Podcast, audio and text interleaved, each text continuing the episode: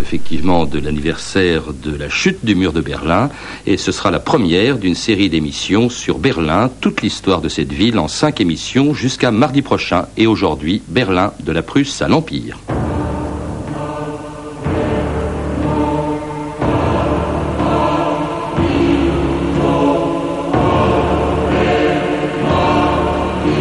Berlin est plus un continent qu'une ville. Jean-Paul Richter. «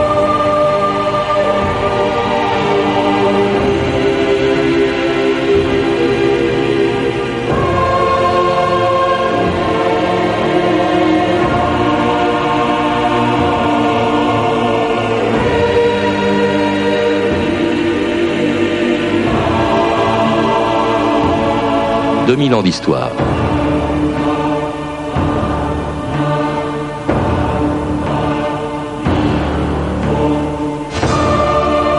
Lorsque son nom apparaît pour la première fois au début du XIIIe siècle, Berlin n'est encore qu'un village parmi d'autres, perdu dans les marais sur la rive nord de la Spree. Personne ne pouvait alors imaginer le fabuleux destin de cette ville, devenue au fil du temps capitale d'un État, puis de trois empires. Ville des Lumières sous Frédéric II, ville d'avant-garde dans les années 20, mais aussi capitale du nazisme sous Hitler, elle fut ravagée par deux guerres, occupée quatre fois, et même coupée en deux pendant 28 ans par un mur, qui n'a pas seulement divisé une ville, mais le monde entier en deux blocs. Un mur dont la chute, il y a dix ans, fut un des plus grands moments de l'histoire de ce siècle. Rappelez-vous, c'était le 9 novembre 1989. Berlin, cette nuit, les portes s'ouvrent.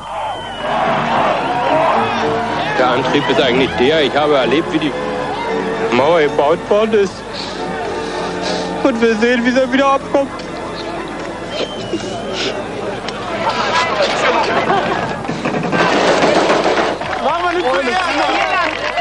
Cyril Buffet, bonjour. Bonjour. Et merci de venir inaugurer cette série donc de cinq émissions que nous allons consacrer à Berlin à l'occasion du dixième anniversaire de la chute du mur, un événement, on vient de l'entendre, aussi extraordinaire que peut l'être Berlin, que vous connaissez bien et de laquelle vous dites au début d'un de vos livres, la plupart des villes ont une histoire, Berlin a un destin.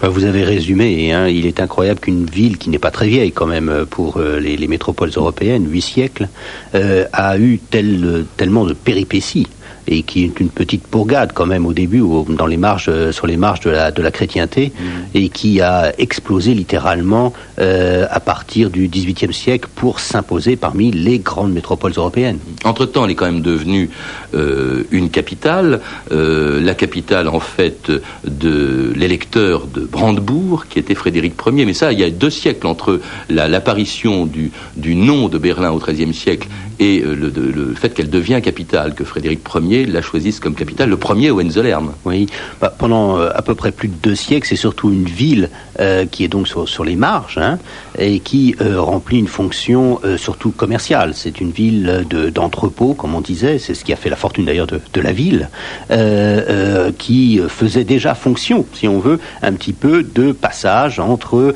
l'Est et l'Ouest du continent.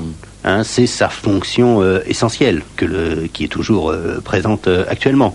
Et donc, par des hasards un petit peu de l'histoire, il y est vrai qu'il y a un prince Hohenzollern qui s'est retrouvé à Berlin alors que à l'origine, ils sont plutôt du sud de l'Allemagne, et euh, donc ils ont été nommés là, un petit peu par hasard, au début du XVe siècle, et en fin de compte, c'est une des grandes dynasties qui va s'imposer au niveau européen, puisqu'elle va euh, rester jusqu'en 1918. Électeur de Brandebourg, ça voulait dire qu'en réalité, il était électeur de l'empereur. Absolument, il était un de ceux qui euh, présidaient euh, à l'élection de l'empereur allemand. Et c'est au début aussi, enfin c'est au XVIe siècle déjà, qu'elle devient protestante, ce qui a de l'importance pour l'avenir, Cyril Buffet. Ah oui, ça va marquer, il est sûr que ça va profondément marquer sa mentalité, euh, sa culture, euh, même si euh, il y aura une grande tendance à maintenir une grande tolérance, hein, même s'il y a eu des persécutions, notamment contre les juifs à l'époque médiévale. Ensuite, on va adopter une, politique de tolérance dans la mesure où la ville va avoir besoin justement de l'arrivée de populations extérieures, qu'elles soient euh, catholiques de Silésie ou euh, protestantes, mais même d'un autre culte, euh, en provenance de France. C'est une ville qui, tout au long de son histoire, a souffert des guerres, qu'elle les ait subies ou provoquées, dans le cas de, de Hitler. Elle a, je ne savais pas qu'elle avait été ravagée, enfin comme beaucoup euh, de villes de la région, peut-être un peu moins, mais enfin ravagée par la guerre de 30 ans. Ah oui, la guerre de 30 ans a été très très sévère pour Berlin, pour le Brandebourg d'ailleurs euh, d'une manière euh, générale, qui a perdu une partie plus que substantielle, on estime peut-être un tiers de sa population durant cette guerre, que la, principauté a été ruinée et il a fallu réellement que, peut-être ça, ça explique aussi le fait qu'il y ait une réaction ensuite des souverains Hohenzollern pour essayer de rattraper ce qu'ils avaient subi pendant la guerre de, de 30 ans et euh, de ne pas reconnaître une telle infamie. Et d'ailleurs, c'est à cette époque qu'elle est occupée pour la première fois, parce qu'on se souvient de l'occupation euh, soviétique, euh, mais elle a été occupée aussi par les Français, nous le verrons. Elle a été occupée par les Suédois à l'époque de la guerre de 30 ans. Ah oui, tout à fait. Elle a été euh, occupée par les Suédois, qui étaient à l'époque une des puissances principales d'Europe, notamment d'Europe du Nord, et qui concurrençaient fortement le Brandebourg, qui avait des tendances à vouloir un petit peu s'émanciper justement des différentes tutelles qui étaient autour d'elle. Ah, vous parlez d'une ville tolérante, Cyril Buffet, c'est aussi une des raisons pour laquelle c'est une ville qui finalement, euh, vous allez nous expliquer pourquoi, mais qui est, peut-être la plus française de toutes les villes allemandes, puisqu'elle connaît une arrivée massive des Huguenots après la révocation de l'édit de Nantes à la fin du XVIIe siècle, en 1685. Là, effectivement, euh, l'électeur de Brandebourg fait venir euh, des protestants. C'est l'édit de Potsdam qui dit bah, venez chez nous. Alors ils payent moins d'impôts. Enfin, on invente toutes sortes de choses pour faire venir cette population française qui va représenter le quart de la population de la ville. Oui, oui, c'est tout à fait exceptionnel. On peut dire que pendant un siècle, réellement, Berlin a été français. Euh, c'était euh, le français était la langue qui était parlée parmi, parmi les élites. On imprimait les journaux en français. Euh, je dirais, on vivait les modes françaises. En plus, bon, comme vous avez signalé, l'importance de la, population huguenote est si grande que cela a transformé le paysage urbain de Berlin. Il y a des tas de quartiers qui ont été construits pour permettre aux Français de s'installer. Les noms sont toujours d'ailleurs restés. ils ont acclimaté des productions agricoles qui n'existaient pas auparavant. Bon, ils ont apporté des tas de choses à la vie ils l'ont euh, aussi en grande partie polissé. Mm. Ce qui a appauvri la France, finalement, enrichi Berlin, enrichi même son vocabulaire. Je vois dans votre livre que vous avez consacré à Berlin, qui a été publié chez Fayard, des noms qui apparaissent à ce moment-là purée, carotten, compote, fricassé, euh, qu'est-ce qu'il y a encore? Blouse, costume, manchette, pèlerine, robe, etc. C'est assez étonnant, tous ces noms qu'ont apporté les Français avec eux. On voit aussi les, secteurs dans lesquels euh, ils étaient les plus actifs. Mm-hmm. Alors, euh, à cette époque, euh, peu de temps après, Berlin devient capitale de la Prusse, euh, au temps de Frédéric III, et puis surtout un royaume qui atteint son apogée sous Frédéric II. Je crois que Frédéric II était le plus grand monarque ayant régné sur Berlin. Ah, absolument. À la fin du XVIIe. On, on, peut même dire que c'est l'un des plus grands monarques que l'Europe a connu. Mm. Hein? Alors évidemment, c'est un monarque quand même d'ancien régime qui est à la fois certainement éclairé, Hein, c'est quelqu'un euh, qui avait une intelligence plus que brillante, euh, qui avait des capacités particulièrement développées, qui a su aussi profiter de ce que son père et son grand-père avaient fait, et notamment bâtir un État très solide, une administration rigoureuse, euh, fiable, et une armée puissante alors que ses prédécesseurs euh, n'avaient pas utilisé. Mais on a souvent l'image de Frédéric II, c'est euh, avec Voltaire, les salons, que c'était un homme parfumé. À la fin du 18e, j'ai dit 17e tout à l'heure. Bien sûr, c'est le 18e, plein 18e. Mais Frédéric II était un homme de guerre.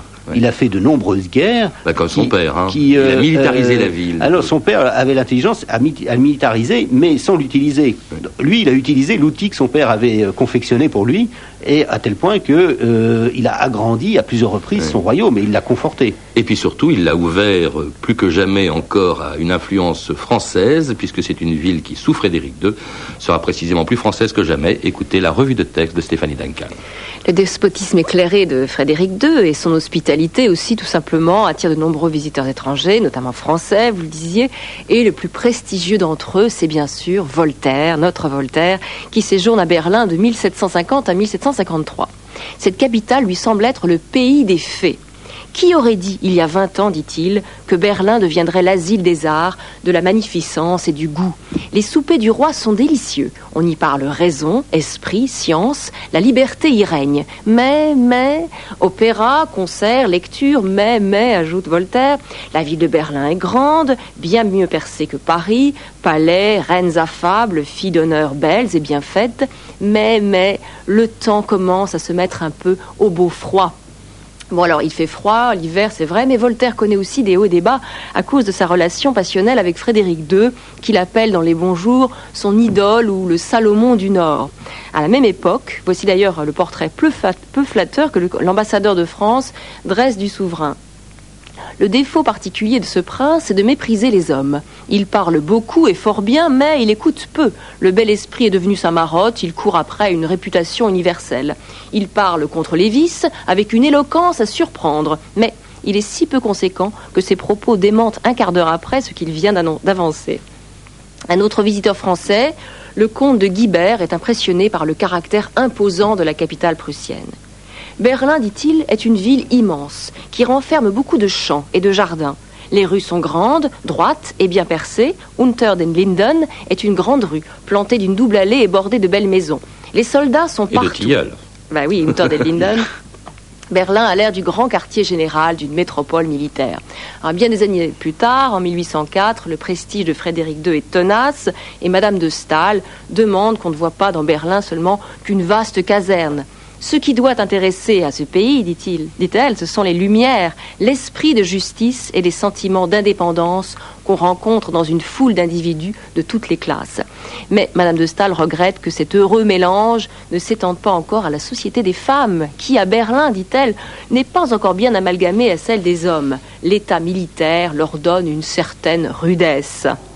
En 1806, les visiteurs français seront moins pacifiques, c'est le moins qu'on puisse dire, puisque avec l'entrée dans Berlin des troupes napoléoniennes, et parmi eux, il y a l'écrivain Stendhal qui est là, oui, et de la ville de Berlin, euh, il a une impression assez mitigée. Je ne sais pas qui a eu l'idée de planter une ville au milieu de tout ce sable, dit-il. C'est assez. Bon, avant de parler peut-être de Napoléon, on y viendra tout de suite. Euh, l'éloge, au fond, de, du, Berlin de Frédéric II, Cyril Buffet, des réactions dans ce, roi amateur, effectivement, de culture, ce roi euh, qui a été aussi un roi architecte. C'est à son époque, par exemple, que le plus célèbre monument de Berlin, la porte de Brandebourg, a été construit c'est surtout un, oui, c'est un grand roi bâtisseur, hein, à l'image d'ailleurs de, de, de, de, Louis XIV. Hein. Euh, il a en grande partie donné une nouvelle image à la ville de Berlin. Euh, bon, parfois d'ailleurs, euh, les habitants s'en plaignaient. il a notamment construit donc un, un opéra qui existe toujours. il a agrandi euh, des châteaux, il a surtout aménagé son propre château qu'il voulait euh, à côté de, de, Berlin, à Potsdam, mmh. donc sans souci, euh, où Voltaire a parfois séjourné, assez peu d'ailleurs, mais qui est une construction exceptionnelle, qui est très intéressante parce que elle, au contraire de Versailles, ce n'est pas un lieu de représentation, c'était réellement un lieu de repli pour lui. C'est pour ça que c'est assez petit. On a une impression plutôt de voir un nouveau Versailles, mais on s'y trompe.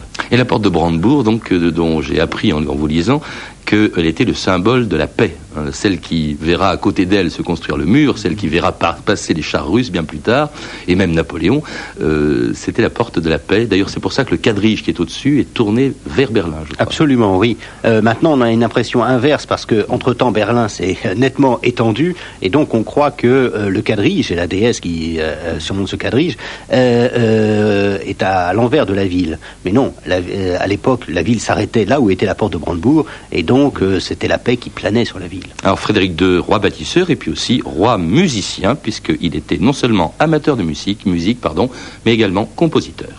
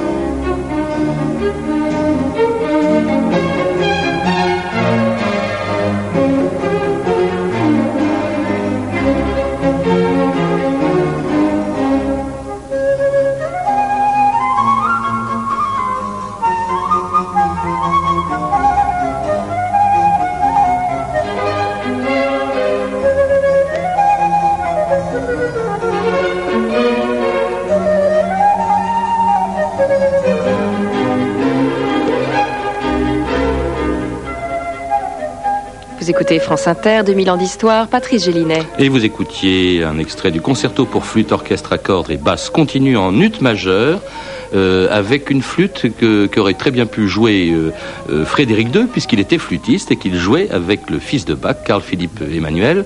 Il jouait très bien, d'ailleurs. Il jouait très bien, hein. mais il était compositeur, c'est rare pour un monarque. Oui, c'est rare. Il faut quand même être honnête et dire que le fils de Bach, ou alors un autre de ses compositeurs favoris qui était Quantz, revoyait attentivement ses, ses, ses, compositions. Alors c'était l'époque où les Berlinois accueillaient encore avec plaisir des Français. En revanche, un peu plus tard, ce ne sera pas le cas, puisqu'à un moment donné, la ville sera occupée, Stéphanie l'a rappelé tout à l'heure, par Napoléon après la victoire d'Iéna.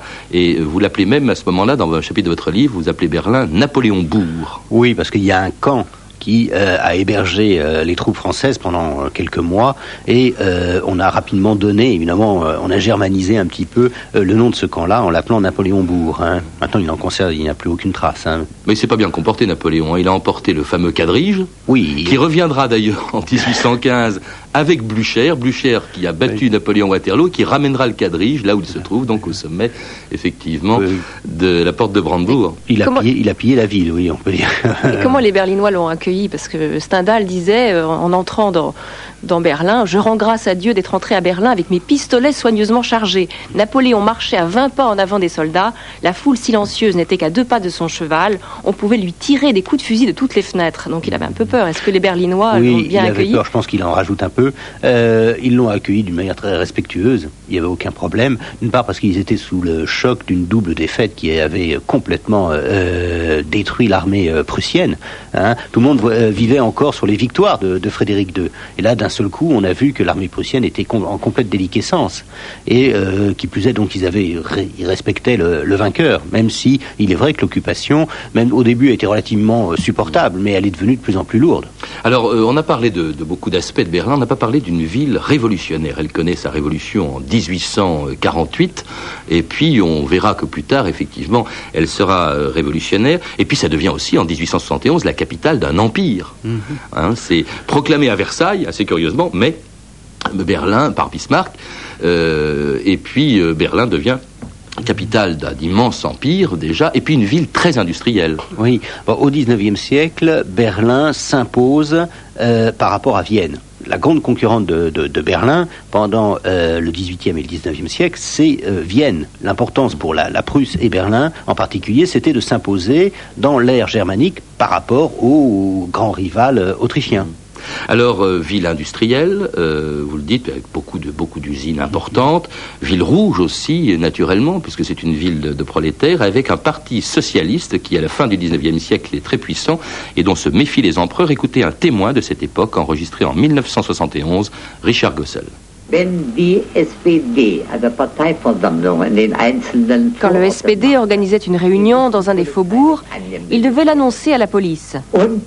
Et il y avait un agent de police qui surveillait cette réunion. Il écoutait ce qui s'y disait et quand cela devenait critique, alors il se mettait en colère et remettait son casque. Au nom de la loi, je dissous l'Assemblée. Je crois, euh, Cyril Gosset, que euh, Cyril Buffet, pardon, je crois que, que les socialistes ont représenté jusqu'à 75% de la population de la ville, enfin en tout cas aux élections. Ah oui, tout à fait. Ils sont euh, de plus en plus au fil justement que la ville s'industrialisait, qu'elle se prolétarisait. Évidemment, ils ont ils ont constitué la la seule véritable euh, force politique à Berlin. Réellement, c'est devenu un des bastions de la social-démocratie euh, allemande et ensuite d'ailleurs du communisme en Allemagne.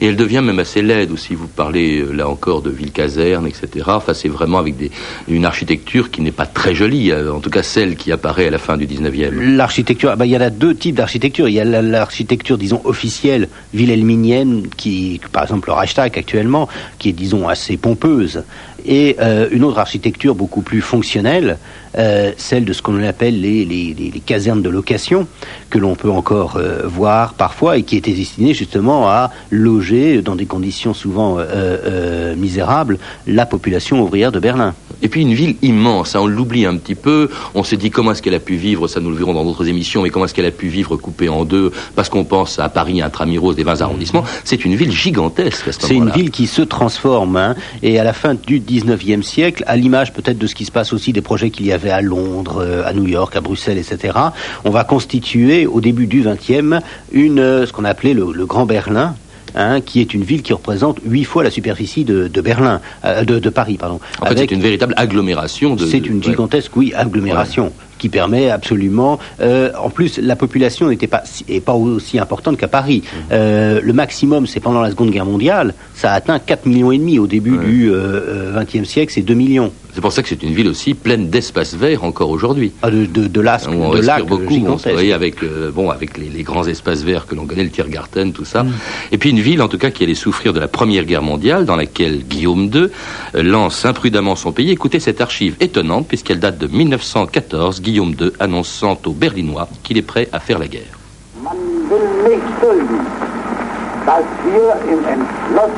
Nous ne supportons pas de rester là, ne rien faire, alors que notre loyal allié lutte pour sa renommée de grande puissance, et dont l'humiliation risque également de nous faire perdre notre puissance et notre honneur.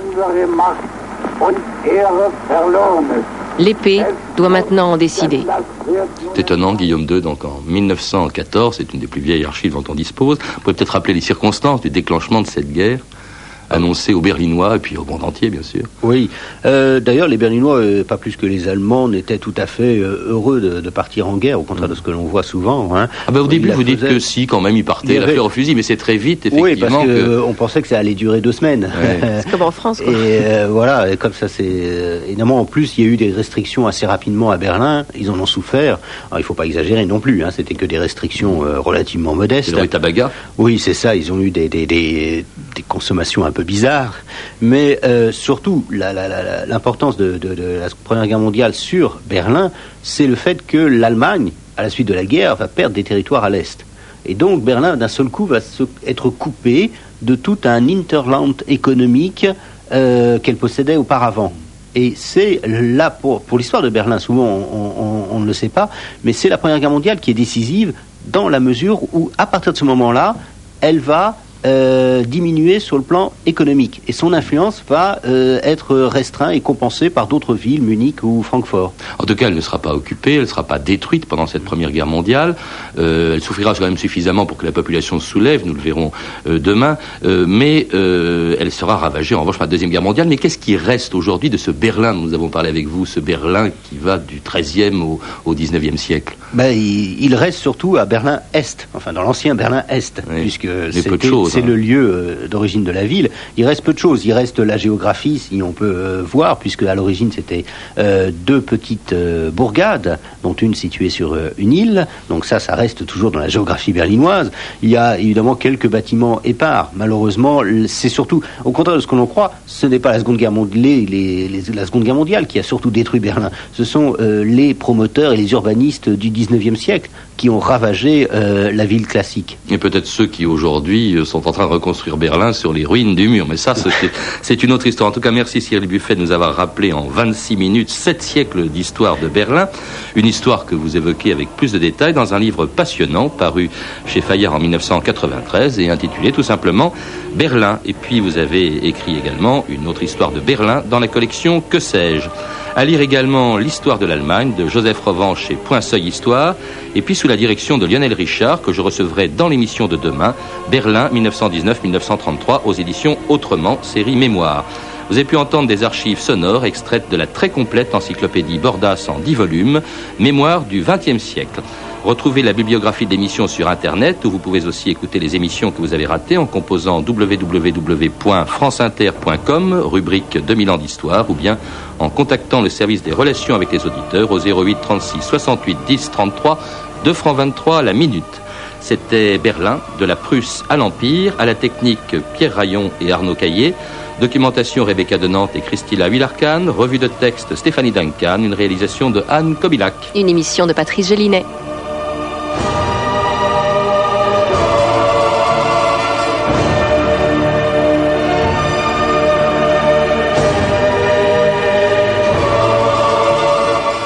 Demain, la suite de cette histoire de Berlin, le Berlin des années 20, la capitale de l'avant-garde, le Berlin de Brecht, de Kandinsky et déjà de Marlène Dietrich. Mais tout de suite, à 14h30, l'Ange Bleu de France Inter. Chris, bonjour Chris.